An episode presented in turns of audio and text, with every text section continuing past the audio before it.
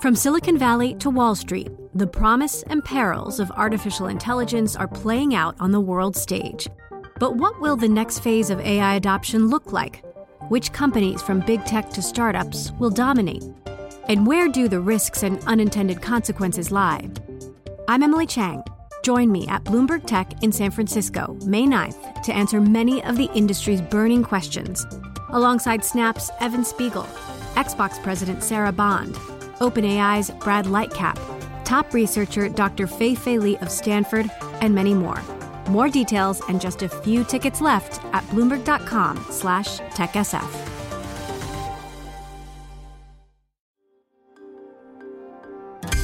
Le entregamos todo lo que necesita saber para comenzar el día. Esto es Bloomberg Daybreak para los que escuchan en América Latina y el resto del mundo. Buenos días y bienvenidos a Bloomberg Daybreak América Latina. Es jueves 13 de julio, soy Lucía G y estas son las noticias que marcan el día. El ánimo de riesgo en los mercados se prolongó un día más, con la subida de las acciones y el debilitamiento del dólar al valor más bajo en 15 meses. Se espera que el índice de precios al productor en Estados Unidos respalde la creciente convicción de que la inflación ha bajado lo suficiente como para que la Fed deje de subir las tasas. Se espera que el alza del PPI se desacelere al 0,4% interanual en junio, el más bajo desde septiembre de 2020. Mientras tanto, las exportaciones e importaciones chinas disminuyeron por segundo mes en junio. Las ventas al extranjero cayeron un 12,4% interanual en términos de dólares frente a la estimación de una caída del 10%.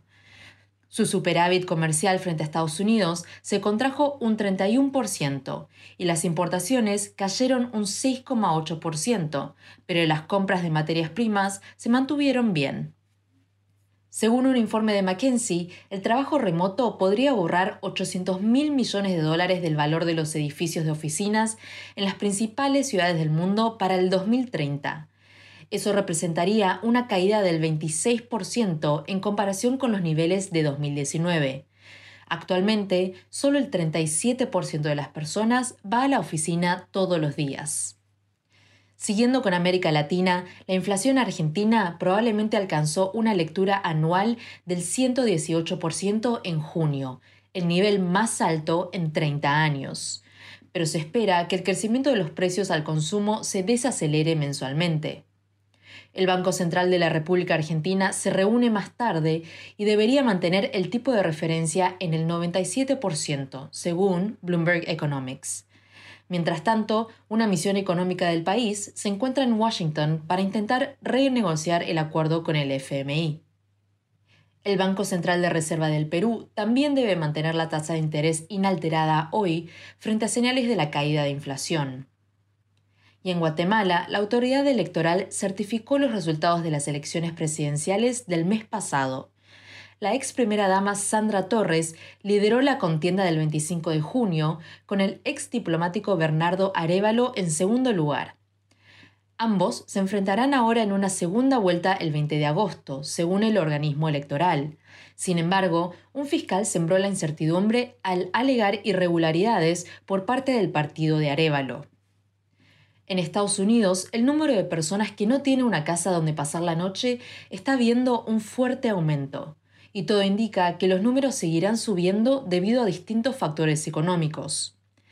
Augusta Saraiva es periodista del equipo de economía en Estados Unidos de Bloomberg News y escribió un artículo esta semana sobre esta preocupante tendencia. Augusta, ¿este tema está afectando de alguna forma a la discusión antes de las elecciones del próximo año? Nosotros veníamos escuchando de distintas organizaciones, organizaciones no gubernamentales, que el número de personas que estaba buscando refugio en distintas ciudades venía subiendo alrededor de Estados Unidos. Y entonces nosotros empezamos a pedir los números a distintas ciudades y nos dimos cuenta que sí es verdad que desde el año pasado el número de familias, específicamente con niños, que está sin hogar viene subiendo. Lo que hemos descubierto es que en algunas ciudades como Chicago y Washington el número de familias viviendo en situación de calle viene subiendo, porque claro, el precio de todo viene subiendo en Estados Unidos, es difícil difícil conseguir una renta más en cuenta para muchas familias. Y algo que nos dimos cuenta es que, por ejemplo, en Washington, eh, tres cuartos de la gente que está en familias con niños en situación de calle tiene renta, o sea, tiene un sueldo. Y entonces es una crisis económica más que nada. ¿Y qué han dicho en el bando republicano? Algo que hemos visto en Florida, por ejemplo, de donde viene uno de los candidatos republicanos, es que la alcaldesa de Miami salió a decir que el número de la gente viviendo en situación de calle bajó un montón este año. Pero lo que pasa en Estados Unidos es que es muy difícil entender la metodología porque distintas ciudades usan distintas metodologías, distintas organizaciones del gobierno. Y entonces, por ejemplo, el Departamento de Educación y el Departamento de Vivienda cuentan las personas sin hogar de manera muy distinta y tienen resultados muy distintos. Y entonces los candidatos republicanos sí vienen diciendo que vienen bajando estos números en sus estados, en sus ciudades, pero o es un tema de elegir la metodología que te convenga. Y para terminar, los ultra ricos están apostando a que el próximo gran deporte estadounidense será el cricket, como lo era en el siglo XIX. A partir de hoy, seis equipos competirán en la Major League Cricket. Entusiastas planean invertir 120 millones de dólares en la naciente liga, apostando a que el deporte pueda atraer audiencias en vivo y una base de fanáticos global. Eso es todo por hoy. Soy Lucía G. Gracias por escucharnos. Para conocer todas las noticias que necesita para comenzar el día, revise Daybreak en español en la app Bloomberg Professional. También puede personalizar Daybreak para recibir las noticias que desee. Eso es todo por hoy. Sintonice mañana Bloomberg Daybreak